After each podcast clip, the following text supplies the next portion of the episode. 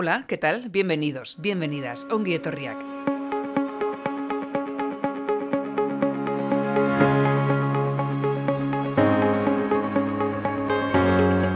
Canal podcast del Área para la Igualdad de las Mujeres de Salud Mental Euskadi, la Federación de Asociaciones Vascas que trabajan para defender la dignidad y los derechos de las personas afectadas por problemas de salud mental y sus familias. Somos Agifes de Guipúzcoa, Asafes de Álava, Abifes de Vizcaya y Asasam del Valle de Ayala. Y para este proyecto contamos con el apoyo de Macunde y el Departamento de Igualdad, Justicia y Políticas Sociales del Gobierno Vasco.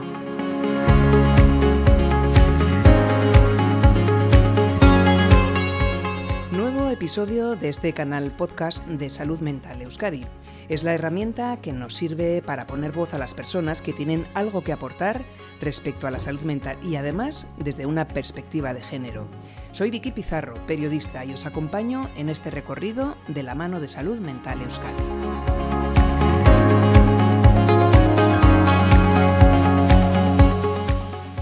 Para este episodio nos hemos venido hasta el Hospital de Santiago para mantener una charla con una persona referente en el plano de la salud mental, porque si soy sincera, y es posible que os pase lo mismo, yo me siento más tranquila cuando me enfrento a un ámbito complejo, como es el de la salud mental, con alguien que aporta conocimiento y experiencia. Ana González Pinto, muy buenas, bienvenida.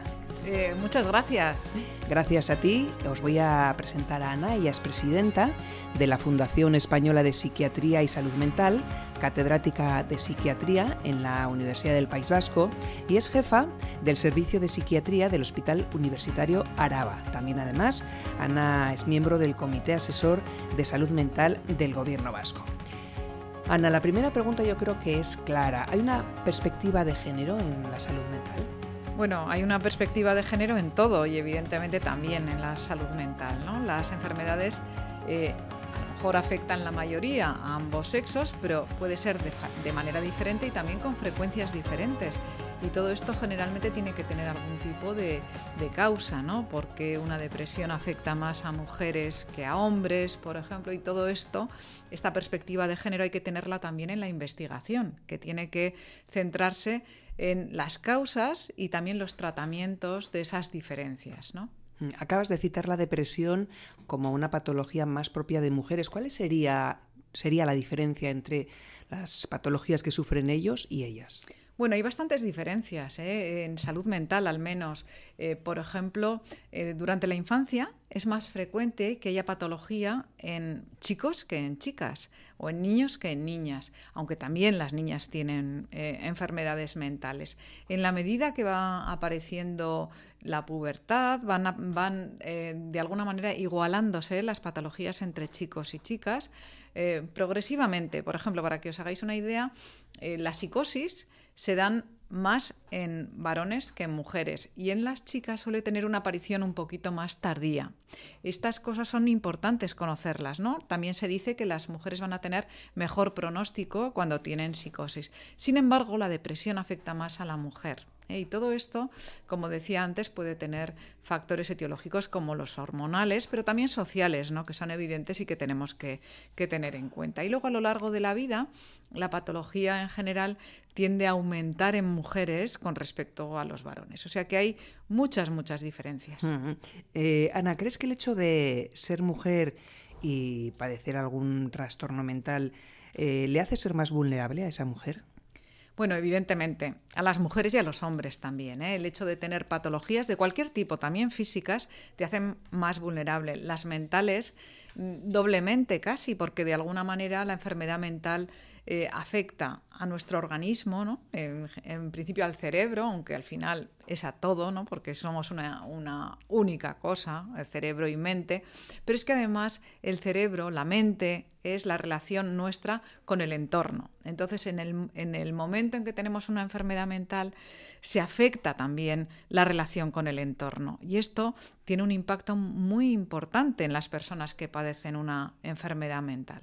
Quiero que echemos un vistazo a los, a los datos del estudio de salud mental Euskadi. La violencia por parte de pareja o expareja se multiplica por dos o cuatro veces cuando hay un problema de salud mental grave. Además, alrededor del 80% de las mujeres de este colectivo que han estado en pareja han sufrido violencia psicológica, física o sexual en algún momento de su vida adulta. Y esta investigación también indica que el 42% de mujeres con problemas de salud mental que están viviendo violencia en la pareja no la identifican como tal. Estos son datos muy duros, ¿no? Pues sí, la verdad es que sí, hay que, hay que matizar algunas cosas, ¿no? Por un lado hay muchas mujeres con enfermedad mental que tienen pareja y no hay problemas, esto también hay que decirlo porque yo creo que hay que enviar un mensaje de tranquilidad, pero por otro lado, hay que enviar un mensaje de alerta. ¿eh? Es decir, que sí que es cierto que la violencia en la pareja se da más en, las mujeres que tienen enfermedad mental. ¿Por qué? Hay varios factores. Es más frecuente también la violencia en estados de, de privación social y es más frecuente la deprivación social en personas con enfermedad mental. Entonces ya tenemos algunos factores que están influyendo en esta relación. ¿no? Pero también las personas cuando están enfermas, por ejemplo, en una situación de inhibición, de no poder defenderse de alguna forma, les hace más vulnerables, porque la violencia al final es muchas veces la relación entre dos personas y a veces no se llega a una situación de violencia gracias al diálogo, ¿no? O al, o al poner límites a una situación que te puede parecer intolerable y dices, bueno, pues tomo una decisión, me separo de esta persona o de este amigo o de, o de lo que sea, ¿no? De la persona que está ejerciendo esa violencia. Sin embargo, si estás en una situación de inhibición, eso es más difícil de, de realizarlo. Y luego lo que comentabas de no darse cuenta, también es posible, ¿no? Porque esa misma distorsión que puedes tener en un momento dado de pensar, de tener ideas de culpa, de pensar que las cosas te salen mal porque tú no tienes, no estás poniendo todo de tu parte, por ejemplo, bueno, pues puede hacerte pensar lo mismo, ¿no? Bueno, esto me está ocurriendo por mi culpa y no por y no porque porque es una situación injusta y, no se puede tolerar, ¿no? Esa violencia machista, ¿qué repercusión tiene en esa mujer con algún trastorno mental? Bueno, pues de nuevo doble, ¿no? Porque cualquier violencia machista es eh, una, un daño, una gran herida para, para, cualquier persona, pero si una persona ya tenía una herida o un problema, una enfermedad mental, el hecho de que esa mujer reciba una, violencia, ¿no? un, daño a su, a su, persona, ya sea físico o psicológico, pues va a hacer que sea más difícil para ella salir de la situación de enfermedad ¿no? y, recuperarse, que es al final lo que buscamos con los tratamientos, la recuperación completa de la persona. Esa mujer eh, que es víctima de violencia machista, ¿cómo puede superar esa posible falta de credibilidad que puede tener su relato? Bueno, yo creo que hay varias vías, ¿no? Una es la vía personal, que es el, yo creo que siempre decimos que es muy importante tener al menos una persona de referencia que te ayude cuando tienes una crisis, ¿no? Entonces, eso puede ser un familiar, un amigo, puede ser una asociación de familiares, ¿no? como, como el caso de, de FEDEAFES o sus diferentes ¿no? AGIFES, eh, ASAFES. Eh, es decir, que eh, tener referencias que te ayuden puede ser un asistente social, es decir, puede cualquier persona en la que tú confíes y que de alguna manera pueda ponerle palabras a un relato que a lo mejor tú no lo puedes decir con, con suficiente detalle o con suficiente contundencia. ¿no? Y luego, por otro lado, está el mensaje social, ¿no? el mensaje social que hace que se crea a las personas que, en un momento determinado dicen que tienen un problema, ¿no? Y que si tienen una enfermedad mental, que no haya un estigma asociado a la enfermedad mental. Y eso se hace de otras formas, por ejemplo, a través de los periodistas, ¿no? A través de esto mismo que estamos haciendo en este momento, ¿no? De dar una buena información sobre lo que es la enfermedad mental, eh, lo que es la violencia, lo que es el impacto de, esa violencia. Es decir, que tenemos que trabajar desde diferentes ámbitos. Al principio decías algo que yo creo que es importante, la complejidad de la enfermedad mental, ¿no? Porque es compleja no solo en sus manifestaciones, sino también en su etiología. Es un componente, eh, por un lado, biológico, porque tenemos una tendencia a ser de una forma, o las familias han tenido una madre con depresión, eso ha generado, por un lado tienes una vulnerabilidad genética, por otro lado un ambiente que, que ha podido predisponer. Luego también hay factores, por supuesto, ambientales. ¿no? La propia violencia es un, es un factor ambiental traumático que, que, puede influir en que se agrave la sintomatología o que aparezca. Y luego factores psicológicos, porque no todos somos iguales. Hay personas que tienen más herramientas ¿no? en su personalidad para salir adelante ante una situación crítica en un momento determinado ante un estrés importante y hay otras personas que tienen menos herramientas. Entonces, un poco lo que son los tratamientos van encaminados precisamente a dar herramientas a las personas para que puedan, eh, de alguna forma, de forma independiente, poder salir adelante eh, en una situación nueva de crisis que puedan tener en su vida. ¿no? Bueno, ese estudio de salud mental Euskadi también apunta que hay determinados casos, desde el ámbito profesional, sanitario o social, en el que no se pregunta a la mujer si está sufriendo violencia machista, eh, según el estudio, bueno, pues por no importunarle e incluso por no provocarle una crisis. ¿Es conveniente poner encima de la mesa con esa mujer esa posible situación? ¿Cómo lo ves? Sí, desde luego. Se está haciendo ahora además bastante formación ¿eh? a profesionales de todo ámbito. No estamos hablando solo de salud mental, sino profesionales de la salud en general, también de salud mental, ¿no? Para que se hable de esto, ¿no? Sí que es cierto que bueno, depende un poco cómo sean las relaciones sanitarias. Quiero decir que si alguien va puntualmente un día a una consulta, muchas veces no se pregunta. Cuando tienes una relación con un, paciente, una paciente eh, continuada de años, muchas veces es más fácil que se pueda abordar este tema, ¿no? Pero sí que es cierto que hay que abordarlo eh, siempre, sobre todo, por ejemplo, en situaciones de urgencia, a veces hay, hay mm, situaciones en las que la mujer a lo mejor no se atreve a hablar espontáneamente y no se le pregunta y por eso digo que se está haciendo ahora formación en ese sentido para que todos también tenemos que ir aprendiendo y vamos teniendo también realidades sociales diferentes. Ahora se habla mucho más de todo esto y hay que saber abordarlo desde el punto de vista profesional también. No, no, esa puede ser por lo tanto una manera de avanzar en la detección de esos posibles casos. Efectivamente, mm. actuar antes siempre es mejor. ¿Existe una perspectiva de género en los tratamientos, Ana, o depende de la sensibilidad que pueda tener cada profesional? Yo creo que en general en medicina no ha habido demasiada perspectiva de género, cada vez hay más, ¿no? Se está hablando mucho a nivel, por ejemplo, de patología cardíaca, como el dolor que siente una mujer cuando tiene un infarto no es exactamente igual que el del hombre. Todas estas cosas son importantes. En salud mental también. Eh, hemos hecho hace poco una jornada precisamente en esquizofrenia y mujer, ¿no? porque ocurre exactamente lo mismo que decíamos de la patología cardíaca. Por ejemplo, eh, lo mismo que te decía antes de que la mujer suele tener un comienzo más tardío de la psicosis, también es cierto que cuando llegan determinados momentos de la vida, por ejemplo la etapa de la menopausia, eh, los síntomas en la mujer muchas veces se agravan. Entonces hay que mm, cambiar las dosis de los fármacos y todas estas cuestiones que tienen que ver al final con, el, con la vida reproductiva, hay que tenerlos en cuenta. La mujer es más compleja en el sentido de que los cambios hormonales que se van produciendo se hacen de una forma, por un lado, periódica a lo largo de la vida fértil y luego de una forma más brusca en el momento de la menopausia, ¿no? Y entonces es una situación diferente a la del varón, que es una, un, cambio hormonal más progresivo, más lento, y eso se nota ¿no? a la hora de tener que tratar las patologías, tanto la psicosis, como he comentado, la esquizofrenia, pero también otras patologías como eh, la depresión, ¿no? que también pueden estar influidos por cambios hormonales, por cambios en la, en la vida reproductiva, la edad, pero muy vinculado a estos factores que al final son factores biológicos que también influyen ¿no? en las patologías. Eh, estoy acordándome que has citado la importancia de la investigación, de abordar eh, esa investigación desde un, un punto de vista de género.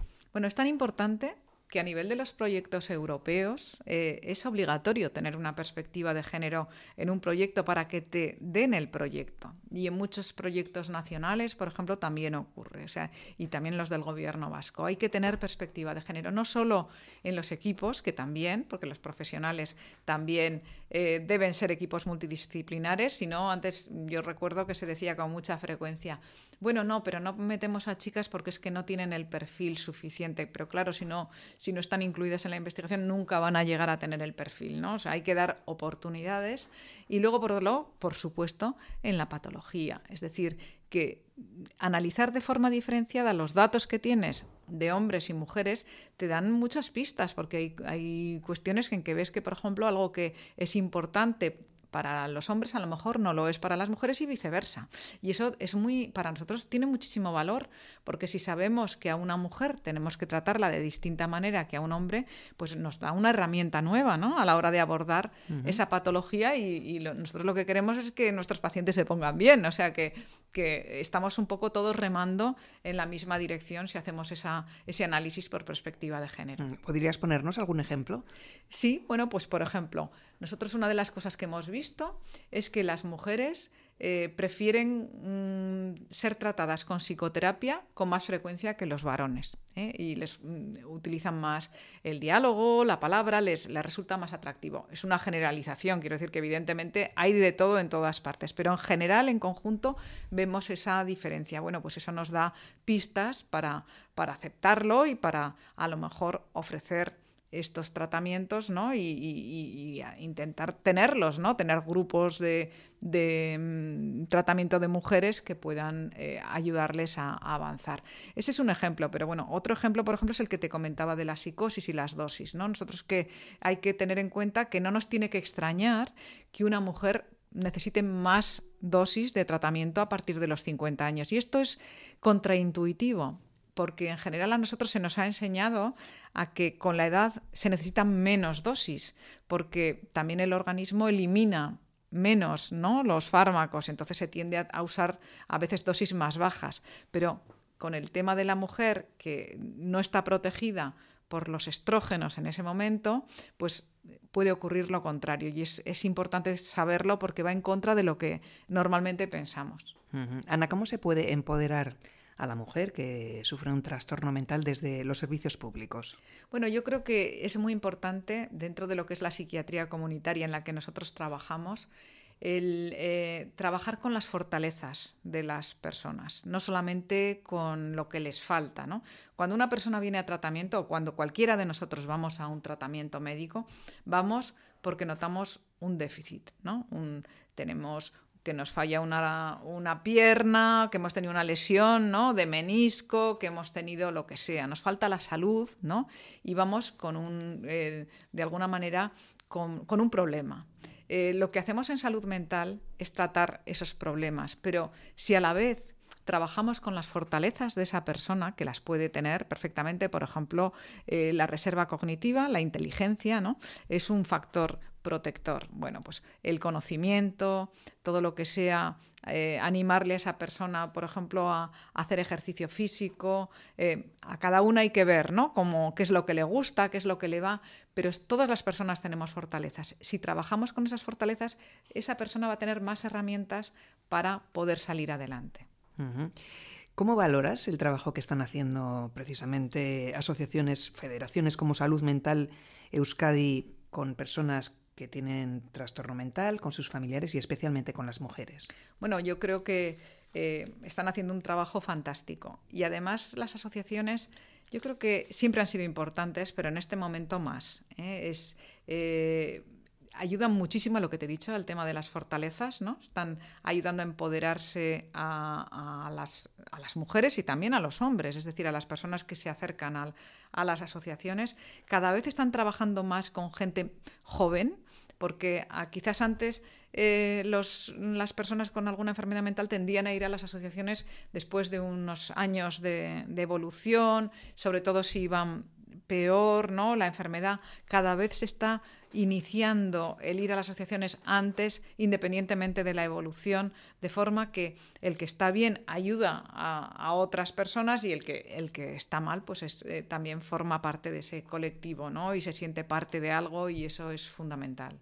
El papel de la familia sigue siendo clave en la recuperación es clave y yo creo que en ese sentido tenemos suerte, ¿no? porque estamos en una sociedad en la que la familia todavía está presente. Eso no pasa en todas partes. ¿no? El otro día estaba yo hablando con un investigador que él es extranjero, pero conoce bien nuestro país, y concretamente Euskadi, ha estado en un hospital viendo a un familiar y estaba asombrado ¿no? del papel que tienen las familias y también la sociedad, ¿no? lo cariñosos que, era el, que, lo cariñosos que eran los el personal, ¿no? los profesionales de, de, las, de las unidades de psiquiatría con los pacientes y las familias también. ¿no? Y, y no estaba acostumbrado a ver eso, él es holandés, no estaba acostumbrado a ver eso en Holanda. O sea que yo creo que nosotros tenemos un tesoro ¿no?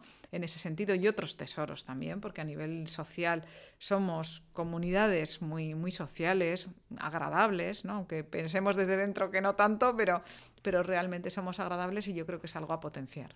Ana, nos falta cultura de salud mental. Eh, tengo la sensación de que ha entrado en la agenda hace, hace muy poco.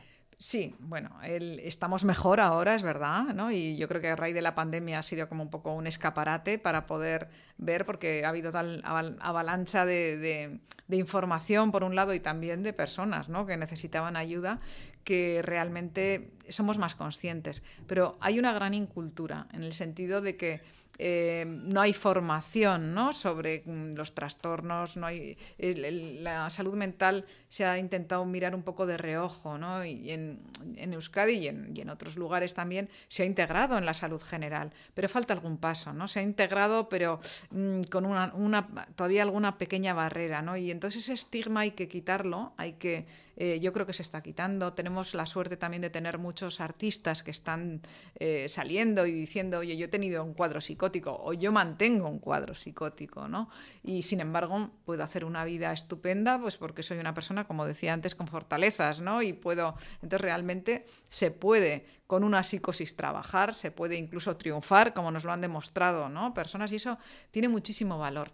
Y hay que educar, y, de hecho se está haciendo, se está acudiendo a las escuelas para formar a los, a los menores, y hay un cambio generacional. ¿eh? Los, los eh, muchachos, los, los niños aceptan mejor la enfermedad mental. Es importante conocerla y luego también saber ponerle un límite, es decir, no porque alguien tenga malestar tiene una enfermedad mental. Es decir, que tampoco tenemos que pasarnos al otro lado, ¿no? Hay que ser capaz de aceptar y reconocer al que es distinto, pero por otro lado tampoco eh, pensar que porque yo me encuentre ansiosa eh, una temporada, porque pues eso significa que tengo un trastorno de ansiedad generalizado. No necesariamente. Podemos tener ansiedad porque la ansiedad, por ejemplo, es una defensa ¿eh? que tenemos para, para enfrentarnos a la adversidad. Bueno, eh, Ana, no quería dejar pasar la oportunidad, ya que estamos aquí contigo, de preguntarte por tu experiencia personal y tu experiencia profesional. En tu sector, en la psiquiatría, ¿tú crees que hay techo de cristal? ¿Cómo está la cosa? Bueno, eh, realmente la psiquiatría no ha sido ajena a lo que ha sido todo, ¿no? La sociedad y evidentemente había un techo de cristal importantísimo, importantísimo. O sea, eh, yo creo que yo no me puedo quejar, he tenido muchas oportunidades, pero sí que es cierto que no había mujeres y por otro lado no había espacio para que las mujeres entraran en puestos de, relevancia. ¿eh? De hecho, yo, por ejemplo, has visto que soy, he conseguido algunas, algunos puestos de relevancia, pero ha sido mm, muy, mm, o sea, después de muchos años de, trabajo. ¿no? Y, yo creo que ahora está mejor la situación y cada vez vemos cómo van entrando más mujeres y eso yo me parece que es un, un triunfo ¿no? De la sociedad en su conjunto, no solo de las mujeres, de todos, ¿no? porque al final estamos un poco todos en, en, esto y yo confío que con el tiempo las cosas todavía sigan cambiando más, porque todavía hay problemas que no son profesionales, sino que son sociales y que van, eh, que, que, son a veces la causa de que las mujeres no, no puedan acceder a puestos de relevancia. ¿no? Creo que hay un, aspecto muy novedoso, que son las bajas, por ejemplo, eh, paternales que se dan en este momento, que son iguales en hombres y mujeres, y eso hace que, por ejemplo, en las empresas ¿no? Eh, ya no sea, mm, bueno, ya no digas voy, voy a contratar a un hombre porque si no, a lo mejor tiene un hijo, y bueno, pues ahora ya somos iguales en ese sentido. Yo creo que ahí se van produciendo cambios sociales que tienen repercusiones en lo profesional también. Vamos a ir finalizando esta charla y si queríamos saber cuáles serían los retos de futuro en enfermedad mental. Bueno, con respecto al género, yo creo que habría que tener una perspectiva de género en los tratamientos. Esto es, y también en los diagnósticos, por supuesto, pero también en los tratamientos. ¿eh? Em, quizás a nivel individual va a depender más de cada profesional, pero hay cuestiones estructurales. El otro día lo hablábamos en el Consejo Asesor, ¿no? Como a lo mejor en patología dual, en personas que tienen un consumo de sustancias o de alcohol con una patología mental, pues a veces requieren hospitales de día y los hospitales de día, como los pacientes son mayoritariamente chicos, ¿no? varones, pues entonces a lo mejor las estructuras no están tan adaptadas para, para mujeres. ¿no? Hay que ir buscando poco a poco que haya cambios estructurales y también, por supuesto, cambios de mentalidad. Ana González Pinto, muchísimas gracias. Ha sido un placer esta charla. Hasta la próxima. Hasta la próxima.